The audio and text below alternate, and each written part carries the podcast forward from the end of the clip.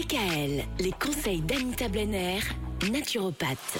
Le système cardiovasculaire en question cette semaine avec vous Anita. Aujourd'hui on va chercher à savoir comment assouplir nos artères. Les plantes peuvent aussi protéger les artères d'une façon assez originale.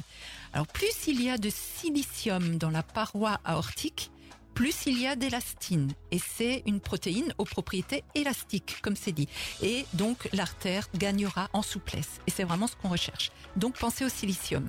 Seulement, après 40 ans, il faut savoir que ce taux de silicium chute de plus de moitié.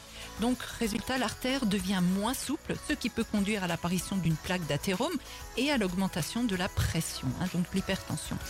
Certaines plantes sont vraiment riches en silicium organique euh, assimilable et peuvent ainsi aider à préserver les artères. Alors parmi elles, vous avez déjà certainement entendu parler de la prêle dont les tiges renferment 5 à 8% de silicium assimilable et on peut également ajouter les parties aériennes de l'ortie ou encore le bambou tabachir. Tout ça, c'est vrai que ça fait un peu chinois, mais on va dans un magasin bio, ils sauront très bien vous conseiller.